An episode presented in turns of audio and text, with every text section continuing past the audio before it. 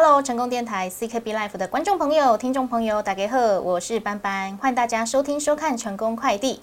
今天成功快递呢，要来快递健康资讯给各位哦，要跟大家来聊到有关于吃的健康安全哦，就是食物中毒哦，这些资讯你知道多少呢？那节目当中邀请到的大来宾是高雄市政府卫生局检验科的技师苏静慧，静慧您好。班班好，然后各位观众朋友，大家好，我是那个高雄市卫生局的检验科静慧。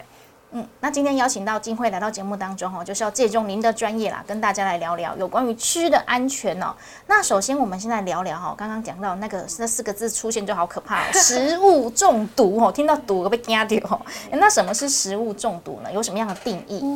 诶，食物中毒它的定义来讲呢，它其实是两个人，就是两个人以上，两个人或两个人以上，他们吃了相同的东西而产生相似的症状。嗯，那经过医师的诊断啊、判别，比如说他都出现了呕吐啊、腹泻啊、发烧的症状，然后经过医生的诊断，也有确认到他的病因物质就是吃了某一个食物而衍生的，那就是一个算是一个食物中毒的案件。哦，就是我们大家一起吃同一样或同一家的东西，然后发生的症状一样，哦，就是代表说。这是一一个案件，对对对，那。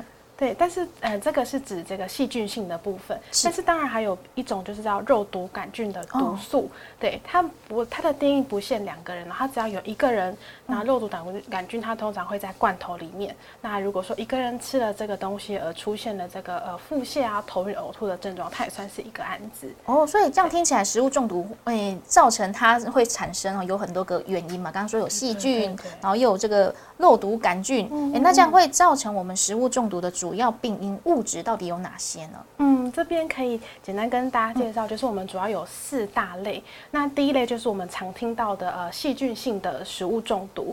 那第二类呢是病毒，就是比如说现在冬天很流行的这个诺罗病毒。对，那第三类呢就是天然毒素。那天然毒素的话，还可以再区分成两个细项，一个是植物性的，比如说呃毒呃毒菇啊，下雨天有没有？雨天过后啊，很多的人就会去路上啊，或是田里面去采一些菇类，但他们可能没有发现它就是毒菇。那姑婆芋也算吗？对啊，都姑婆芋也是有毒的，不要把它当做是芋头就把它吃掉了 这样子。对，那第二类呢，前阵子也有上新闻哦，那个是动物性的毒素。那那个就是比如说我们常听到的河豚。对对对，前阵子有一个新闻是南投的，对，嘿，南投的这个，而且还宴客，对对对，请大家一起来吃。对，嗯，嘿，就是那个要。小心，因为它的肝脏啊、内脏类其实都有很多的毒素，如果没有处理好的话，很容易就会有呃神经毒，它是加热没有办法破坏。对，这个要专业才可以来料理的。对对对，那还有第四类呢，是化学性的毒素，比如说呃重金属啊，或者是农药。嘿，这主要是这样子。哦，了解。好，那这样子大家知道了哈，有细菌、有病毒，还有那个天然的毒素哈。哎，植物也有。动物也有哦，还有个化学物质哈，都会有。好，那我们来聊到就是呃，我们比较呃常见的细菌性中毒哈，哎，有哪些呢？呃，细菌性的话，以我们卫生局检验的呢，主要有五种细菌。那第一个呢是金黄色葡萄球菌，那第二个呢是仙人掌杆菌，第三个是沙门氏杆菌，这个大家应该不都听过。对对，然后第四个是那个。呃，肠炎弧菌，那第五个是病原性的大肠杆菌。主要我们卫生局检验的呃细菌呢是这五种五大类这样子。嗯，好，那五大类哦，大家就要来关注一下哦。哎，到底是哪里会吃得到它？它怎么来传播的？那我们又会有什么样的症状？那我们一个一个来聊，好吧？好，好，好。那第一个我们来聊到肠炎弧菌。好，那我们先从肠炎弧菌开始。肠炎弧菌呢，它第一个它主要就是呃会在海水里面。它海水里面会有，所以说你可以想得到的，就是比如说我们吃到的鹅啊、蛤蟆，对海鲜类的呢，其实都会有肠炎弧菌。它主要就是在沿海地区，然后受到污染的，就可能是生的或者是熟的贝类。哎，那当然还有一些，比如说我们去嗯。比较沿海地，大家可能会说现场烤鹅啊，有没有？对啊。现场烤鱼。雄鸡。对对对，所以就要特别，我就会特别再留意一下，哎，那个阿姨啊，或者是呢厨师在处理鱼的时候，有没有把它的鳃清洗干净，或者是有没有把它内脏清洗干净？因为如果说一旦这个动作没有做好，就很容易呢，会让我们不小心呢吃到这个肠炎弧菌。对，嗯，哎，那大概如果不小心吃到多久开始会有症状啊？又会怎么样？上吐下泻，还是会起疹子什么的？因为它的繁殖速度很快，它的潜伏期大概是四到二十四个小时。所以说，如果说呃容器你盛装这个鱼生鱼片的容器呢，有沾染到肠炎弧菌啊，或者是说呃。在我们使用的砧板啊，生食熟食不分，那有可能会让那个肠炎弧菌去污染到我们的这个食物，那吃下去啊，比较严重也会有血便的问题。哦，对，它的症状比较明显是 水泻或者是血便这样子。嗯，了解。那我们怎么样来确定说我们可以跟它隔绝开来呢？哦。嗯，以肠炎弧菌来说呢，因为刚刚有说它是生活在海水里面，所以它比较喜欢的是偏碱性、盐类比较多的环境。所以说，其实如果我们能够确保说，当然能够吃熟呃生食是最好。可是现在大家现代人饮食非常的丰富嘛，可能哎有时候会想要吃一点生鱼片啊，特别一点的这个干贝等等的。那我们就是在食用之前呢，一定要用自来水。或者是我用饮用水呢，彻底的把它清洗干净，就是让它的环境呢变成是肠炎弧菌无法生存的环境，对，这样子就可以啊。第一步的去避免它这样子，所以可以的话，尽量是吃熟食。对对对。那在料理的时候，记得哦，那个生食跟熟食的砧板啊、刀具啊，都要分开来使用哈，才不会哎，它在摸到下那边沾到一下，你可能也就吃进去了，好不好？好，那如果说真的很想吃生鲜哦，现在哎，真的如期如何讲嘛哈？记得刚刚说的，用饮用水或是自来水哈，把它冲洗干净哦，这样一样也可以吃到美味的食物哦，也可以尽量降低哦跟避免，不是说冲了。就没事哦，还是要多多留意哦。好，这个是哈关于这个海产哦，哎，肠炎弧菌。好，然后接下来聊聊到刚刚哦，我们比较熟悉的这个沙门氏杆菌。好，那沙门氏杆菌呢？它其实以这支细菌来说，它主要会在那个呃禽畜类的肠胃道里面，它是属于肠在菌。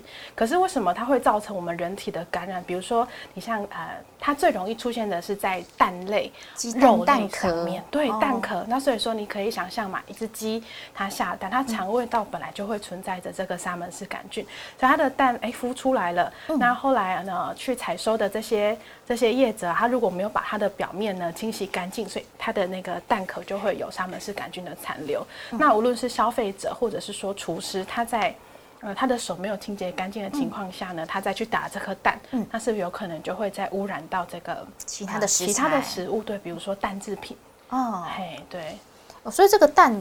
哎，如果说是摸，我们应该说一般居家啦。如果说现在有那个水洗蛋啊，先洗好的蛋可以选择。那如果说没有买到水洗蛋的话，我们要先洗干净再冰冰箱吗？哎，会会比较有帮助吗？哎，其实冰冰箱不会，哎，不太会让这个沙门氏杆菌死掉，因为其实要让细菌。呃，死亡或是失去活性，最好的方式还是加热哦。加热，我们会说七到六十度是属于比较危险的温度带，因为在这个温度带的区间呢，这个细菌它会大量的繁殖，因为它喜欢潮湿，大部分的细菌都喜欢潮湿温暖的环境。嗯所以也就是说，为什么我们说食物最好要加热到六十度、七十度以上？嗯。对，可以把这个细菌给杀死。对对对。好，那如果不慎哦，刚刚真的不小心哈沾到了，对，那它会有什么样的症状？它多久会开始并发呢？呃，它它的潜伏期大概是八到二十四小时。那症状呢，就是我们比较常见的这个肠胃炎的症状，比如说呕吐啊、腹部绞痛啊，或者是发烧、腹泻等等的。嗯，这样子，我觉得症状比较严重哎。那有时候会不会就是误以为自己是什么肠胃型感冒啊？会不会？哎哎，我们之前有听过，就比如说他自己想说，哦，我跟我一起去吃的人，他好像也没有一样的症状，他就自己。觉得说那没有关系，应该不是食物中毒。之前有听过两个人以上才算。可这边还是要提醒大家，当你已经有这样子腹泻的症状，你可能会有脱水的问题嘛，甚至你还伴随着高烧，你就不要再想说哦，不是啦，我不要去增加这个医疗的负担，我不想去急诊。你一定要就是首要之务是先把自己的身体调养好。那医生那边呢，像我上次有一次肠胃炎呐，那医生就问我说，那跟你一起去吃这一家烧烤的。其他人有症状吗？我就跟他说，呃，我有先问过他们，他们都没有症状哦。可是我还是很不舒服，我还是需要医生，你可以给我一些，比如说呃点滴啊，或者是调理一下，对支持性的疗法，先让我把这这个呃症状先度过。对对对。嗯，所以就是有症状的话，我们身体健康最重要。真的真的，有需要有必要，就是请去看医生，好不好？好，这个是沙门氏杆菌。对，好，这个多多留意哦，因为蛋壳上面就会有哦。那可以这边可以跟班班分享一个我之前有呃曾经执行过的这个沙门氏杆菌的检验。好，这个案件呢，呃，大概是这样，就是说那个大学生哈，他们都很喜欢吃烧肉的时候呢，自己去调生蛋的酱。哦，对，他会把这个生蛋呢打开的蛋黄跟蛋白分离嘛，然后呢再去调一些呃加一些沙茶酱啊、葱花等等的。对，可是不慎呢，他吃完之后啊。呃，在粪便里面呢，医院有检出是沙门氏杆菌，嗯。所以我们后续呢就去调查说那是什么样的情况。导致他可能有接触到，对接触到这个细菌，后来才发现原来是他吃了这个生蛋的部分。嗯，他自己说他吃到肚子里面，他觉得怪怪的，可是他又说服自己说，嗯，这个蛋这个酱可能就是这个味道。对，我后来就告诉他说，如果你觉得怪怪的，千万就不要吃了。哎，就不要讲说配合迎合然后如果觉得吃起来嗯丢口感怪怪，你，就停止了，好不好？对对。好，那尽量也是少吃生蛋会比较安全对，除非你很确定它是这个。生鲜食、生食级的哈，对对，好，那个多留意了哈。沙门氏杆菌，好，那接下来聊到这个病原性大肠杆菌。好，那这个病原性大肠杆菌的部分呢，我们很常听到大肠杆菌、大肠杆菌，可是并不是所有的大肠杆菌它都会呃导致食品中毒的发生。对，那这边呢，主要可以介绍一下这个最有名的，应该是。是 O 一五七这一支病原性大肠杆菌，因为它最严重的话也是会有死亡的案例哦。对，它会有这个呃血样型的腹泻，或者是呢严重一点会变成溶血性的尿毒症这样子。那它大概是我们吃什么东西会碰到它？嗯，哎，那我们可能要先从它的传染途径开始。这一支那个大肠杆菌。呃，应该说病原性大肠杆菌它是粪口传染，嗯，比如说呢，我们接触到这个呃病人他的粪便，或者是呢他上完洗手间啊手没有洗干净，间接碰到，对，又去碰了其他的食物，好，然后导致呢下一个吃的人呢又吃到嘴里面，嗯，造成这个细菌在身体里面繁殖，对啊，所以说它很常，我们会接触到它的可能是像我们呃吃沙拉，嗯，生菜沙拉，或者是市面上已经帮你切好的这个节切水果。好，或者是荞麦冷面。对，就可以想象是不会再经过加热的东西哦，不会经过加热，可是因为手坑有机会会碰触到的，对对对，好，这个就要注意了。是的，是的。好，那哎，刚刚说到它的潜伏期是多久？它的潜伏期大概是八到七十二小时，所以比较长哎。对，已经比前面像沙门氏杆菌、肠瘤菌大概都是呃四十八小时以内。嗯，对，那所以说啊，病原性大感觉它的这个影响的时间也会比较久一点。嗯，所以这这个感觉蛮严重。我刚刚说到严重，还会脱水、会休克哈，有可能还会有这个溶血。性的尿毒症，对对会致死哦。嗯，它的症状差异比较大。嗯，所以哎，请大家记得哈，如果在家自己做生菜沙拉哈，一样也是要注意清洁。然后外出去用餐的时候，也观察一下店家他们哎卫生把关的如何哦。如果你觉得不 OK 哈，也不要硬吃，拜托。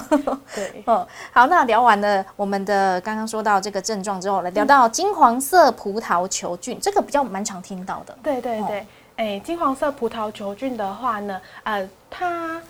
比较让人家害怕的是，它会产生一种毒素，叫做肠毒素。所以，真的让我们治病的是肠毒素的这个它自己产生出来的这个内毒素。那其实这一支菌在我们人类的皮肤啊，或者是人体上面呢，都可以检出。那如果说今天呢，厨师他可能手有受伤，那他没有戴手套的情况下，他在料理食物的时候，可能就会让这些呃金黄色葡萄球菌呢，趁机的跑到这些食物上面。哦，哎，所以我们平常手就会有，对对对，哦，所以真的说要料理之前手要洗干净，对，所以为什么说吃饭前啊，大家一定要去洗手啊，把把自己的手洗干净，这样是是是，好，这个是金黄色葡萄球菌哦，那哎哎，我们刚好有听众朋友问题耶，好，那我们来聊聊生食级的蛋跟一般的蛋的差别，那一般蛋可不可以生吃呢？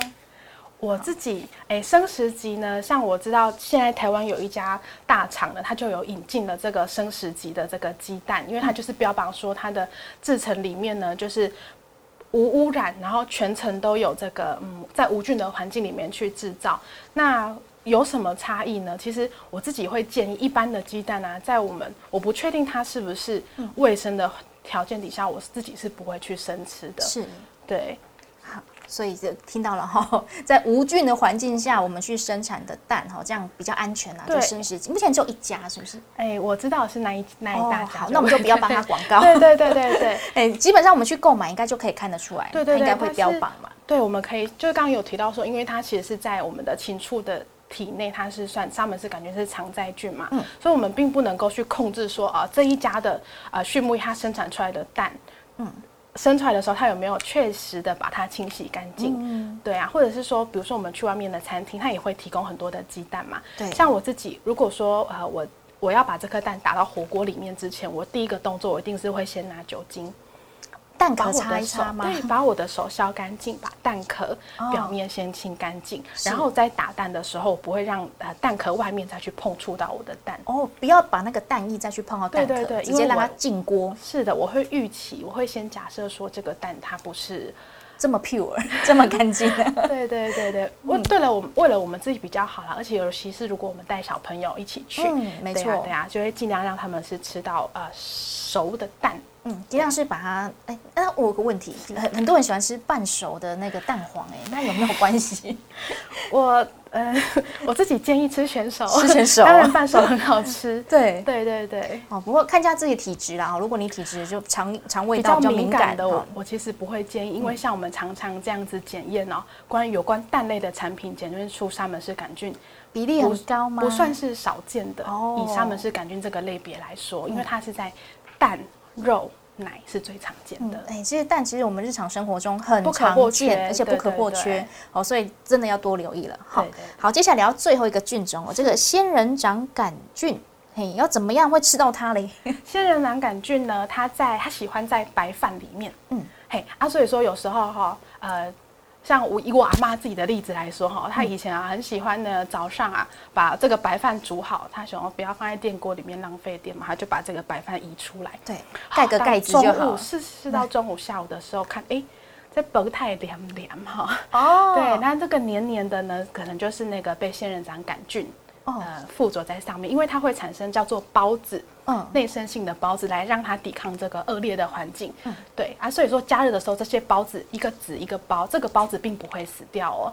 对，它会就是等待时机，慢慢的在萌芽，然后让这个呃仙人掌杆菌呢就会布满你的食物，吃了还是会腹泻啊、拉那个发烧等等的。哎，所以你应该意思是说，如果那个饭已经产生的孢子有点黏黏的，之后它再加热复热也是没有办法把它杀死的。对，它是不会死掉的。哦，所以你如果那个回锅饭，你发现它滑滑的，这个就要丢掉，不要吃了。哦，哎，这个阿公阿妈，你们真的阿公阿妈要特别小心哦。所以这个要留意哦，哈。哎，如果您家里面哈，跟刚刚我们那个呃苏小姐说的哈，是喜欢那种一锅饭从早放到晚的，你 就不要。哎，如果说放在到冰箱，如果把它放在。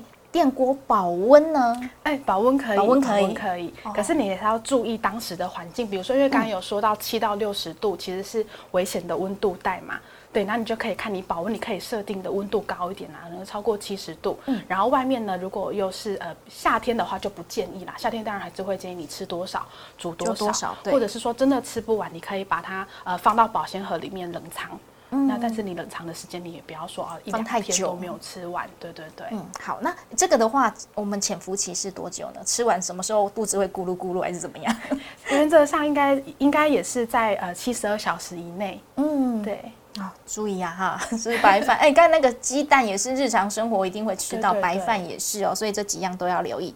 好，那哎这个。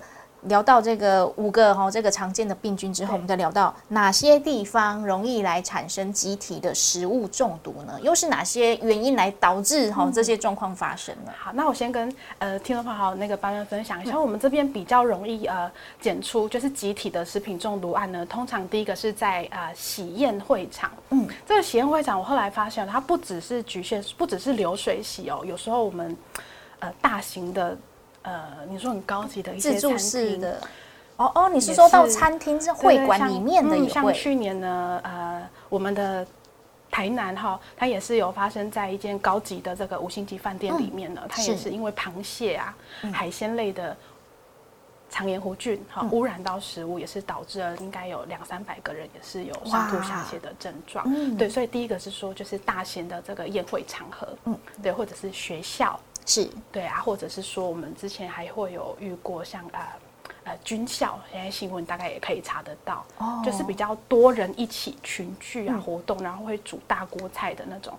通常哈，你只要有一个一个食物不小心有问题，就会让大家呢嗯，对，有一些那个食品中毒的症状发生。哦，所以大家去吃这个喜宴来，还有这个刚刚说到的，如果家里面有小朋友在这边哎哈，那个军队啊，团体用膳，还有一个就是学校的营养午餐也会，对不对？对对对，嗯，就是比较常见会发生的。好，那我们就来剖析一下，到底什么原因呢？那一次就要好几百个人呢？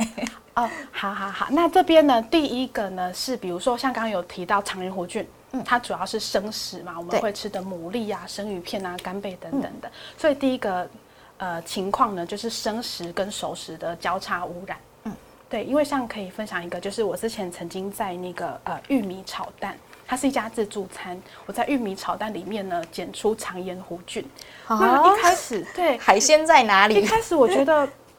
不合理呀！会不会是有虾仁被拿起来了？因为奇怪哦，这个一般产回去是在海鲜里面，怎么我的虾仁炒蛋呃玉米炒蛋有？我还有点不是很确定啊。但是它千真万确就是肠炎弧菌。后来呢，经过这个疫调之后，才发现说哦，因为那家自助餐它旁边同时也有在处理海鲜哦。的老板娘嘛，哎，手套不换，哈阿德啊用钢丝机啊。对啊，刀就所以就很容易造成这个呃细菌的这个交叉污染。嗯，有时候就便宜行事啦，生熟食的这个器具啊，哈，刀具砧板没有分开来使用哦，就会互相沾染到了。对对对。好，那本身的那个冷藏啊，或者是说保存的温度也会会不会有影响啊？是的，就是像我刚刚说，呃，危险温度在七到六十度，细菌最喜欢滋生的环境。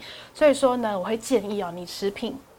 但是说煮好之后，为什么那些大型的公膳餐厅他们很容易有食品中毒？就是因为他们可能预计啊十二点的时候要供餐给大家，但他们可能往往呢八点、七点、八点开始料理已经开始在煮、在加热。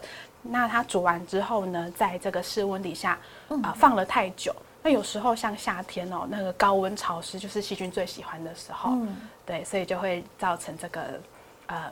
病菌 无法控制，无法控制。像像这个是因为先煮好，然后温度往下降，开始到了那个细菌容易滋生的这个温度。对。那另外还有一个就是加热不够，加热完全也会。对，加热不够，嗯，就是它的中心温度并没有达到七十度的时候呢，等于说像我刚刚有提到啊，呃，金黄色葡萄球菌好了，嗯，它主要会致病的原因是因为它会这个产生肠毒素嘛。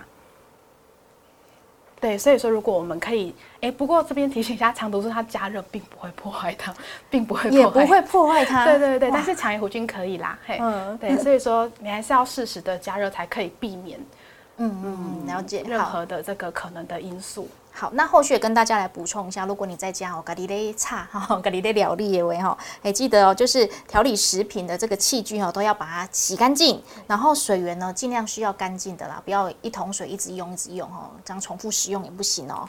好，然后食品如果调制过后呢，那在室温下放太久哈，马上也有问题啦哈，所以哎最好不要放超过两个小时，两个小时还算安全吗？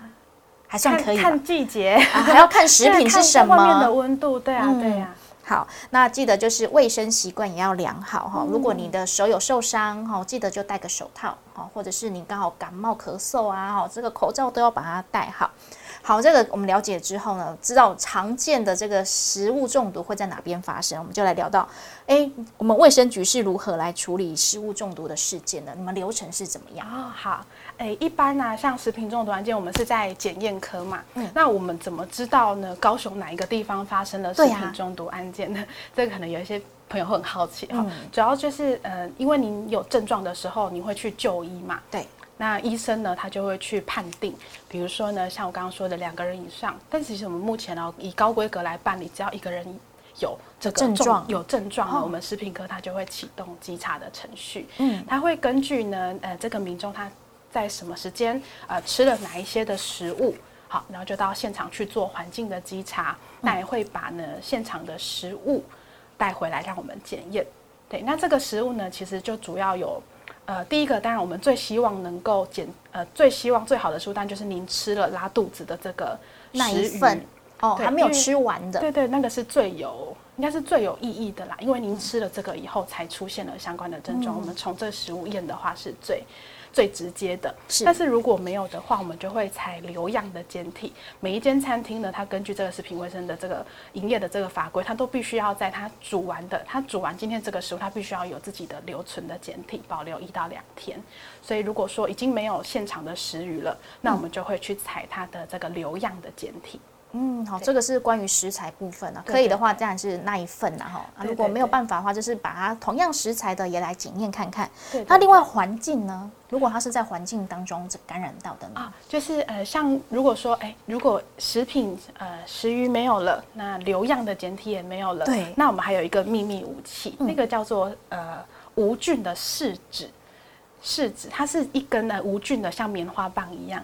那我们的这个采样人员呢，他就会去用这个无菌的这个棉花棒呢去采，比如说啊刀子啊啊，哦或者是说呢，他夹那个啊食物的这个夹子，夹子。或者是砧板、锅子等等，他都会去涂抹，然后再放回这个无菌的这个无菌夹里面，让我们带回来检验。哦，就可以知道说你在操作的时候是不是就已经产生了这些病菌了？是是是，可能是你的环境导环境导致的，所以说我们会从食品端，然后也会从环境的检体两个一起同步下去执行。好，这个是疑似食物中毒。那刚刚我们有聊到，还有另外一种是病毒性的嘛？如果是病毒性的食物中毒，那个流程又是怎么样呢？哦，呃，病毒性的话呢，呃，主要我们在检验的其实会造成我们病毒性的肠胃炎，就是我们刚刚有提到的这个诺罗病毒的部分。对，那诺罗病毒的话，目前还是由就是我们中央食药署来来负责，所以说我们就会把检体呢寄送到中央去。嗯，哎，那我有个疑问哦，就是假设啦，我真的发生了状况了，然后我原本的那一份餐基本上要留给你们做检查嘛，对啊，我怕它会坏掉，我可以先把它冻起来，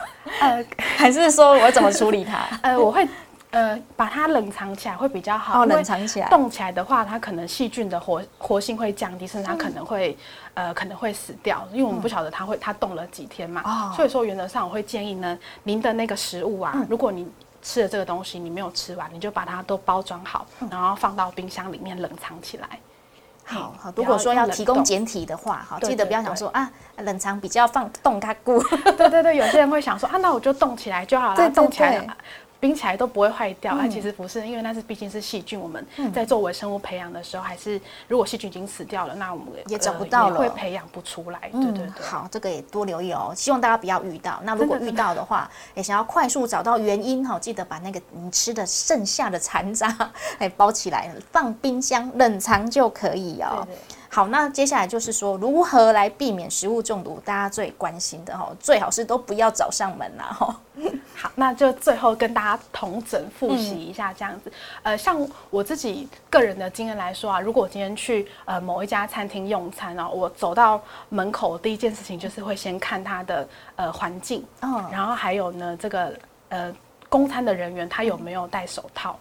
哦，能瞄尽量瞄，有的在看内场嘛，当？然内场的我们看不到嘛，哦外场的老鼠有没有爬过去啊？哈，嗯或是有没有蟑螂啊？然后环境怎么样？这是我第一个、第一个会看的啦。然后还有主要我们自己的人员哈，用餐一定要把手洗干净。嗯嗯，对。好，这个是我们在外面用餐的时候会遇嗯到。那如果说我们自己在家里面自己来煮的话呢，有哪些也算是诶规则哈？就我们一定要遵守的，可以避免这个食物中毒找上门来。两个砧板，两个砧板生食。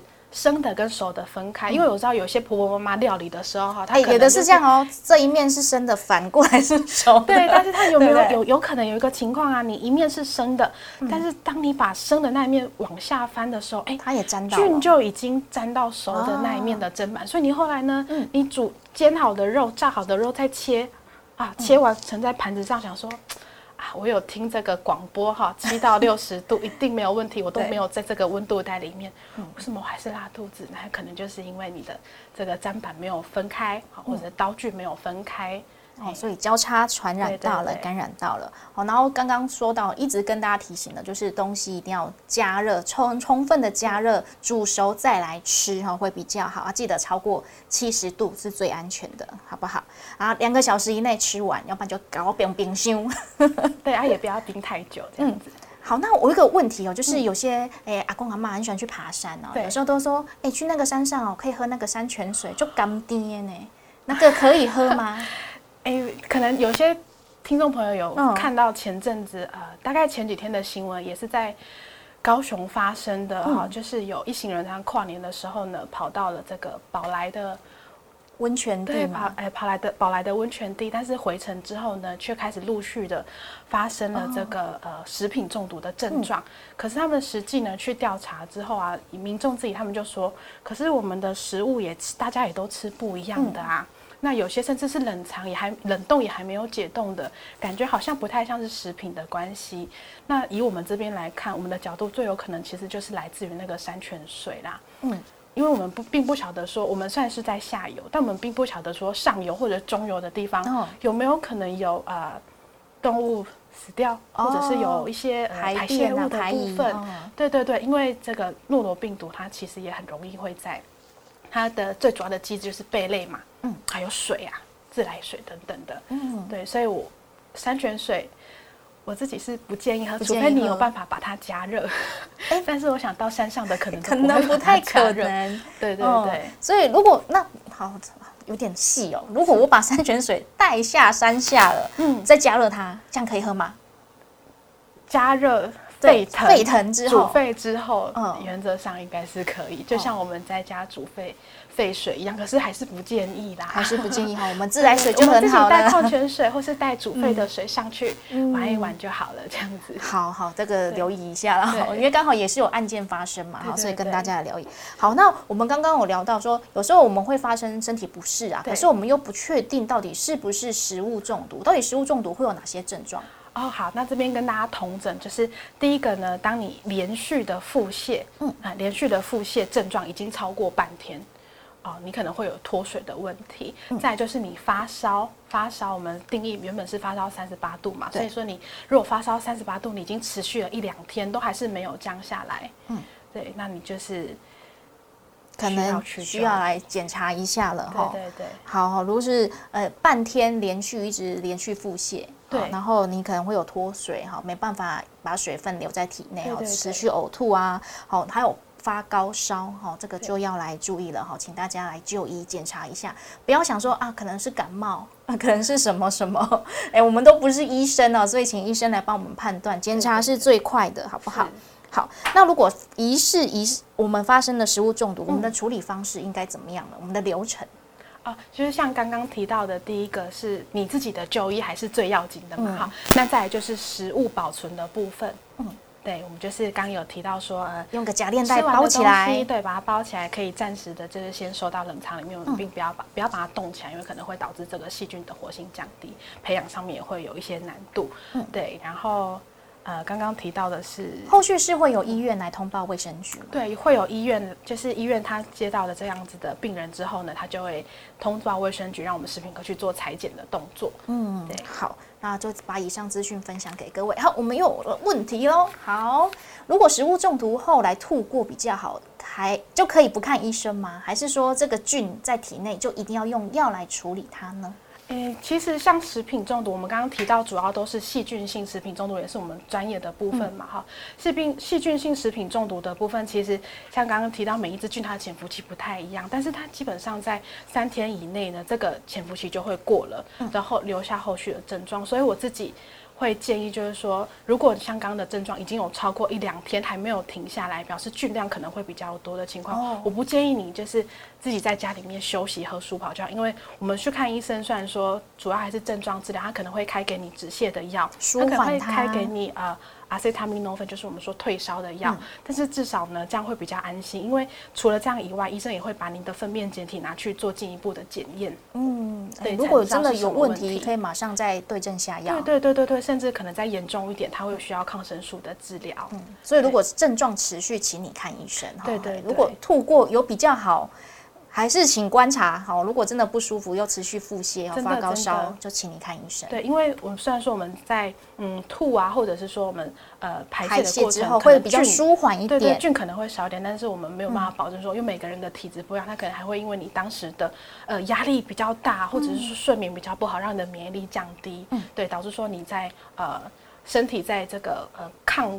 抵对抗它的部分呢会比较弱一点点。那嗯当然，这时候我们还是会需要借助一些专业。好好，那最后一题哦，嗯来聊跟大家这个外食族来分享哦。如果我刚刚提到我们去一间餐厅吃饭，嗯先观察环境，然后偷看一下内场 外场的人，呃，那有没有整洁健康嘛，对不对？对那如果我发生哇。大事不妙，感觉不太行哎。那我可以怎么样去反应呢？让我们的卫生稽查人员过去关注一下。哦，像我们这边其实也蛮，哎、也不是蛮常哈，偶尔呢就是会看接到因为真的不是每一家餐厅的卫生都、这么都在 OK 啦水准以上嘛，对对，所以我们会接到一些澄清案件。那他们澄清的流程呢，比如说是呃市民专线哈一九九九哦或者是说市长信箱。都可以。哦对他们都可以。那他们主要呈现的内容有大概就是，比如说啊，我看到一只老鼠啊，嗯爬过去了，哦啊，或者是说他甚至之前我曾经有检验过一个，他说我喝了这个羊肉汤，嗯但我喝起来好像猪肉的味道哦，我怀疑呢这一家店家啊 是不是不诚实？哦，掏假包对。对，掏假包用比较便宜的猪肉来混充羊肉，那一样就是像我们这个哦，卫生这样也可以来澄清。可以可以啊，或者是说他们家有小宝宝哈，吃了嗯这个宝宝食品，但是都开始拉肚子，我觉得这一家好像怪怪的。我希望呢避免其他的宝宝也受到哦这样子的这个伤害，所以我希望你们卫生局可以动员到那个、呃检查一下对对对，去检查，或者是至少说确认环境有没有问题再回复给我们，这样嗯子、也是会有的、哦。所以说啊、如果说你们在生活上好，餐厅啊，或是你自己买的东西。啊，有类似这样子有食安的疑虑的话呢，都是可以跟卫生局去做澄清的。嗯，拨打一九九九或是市长信箱都可以。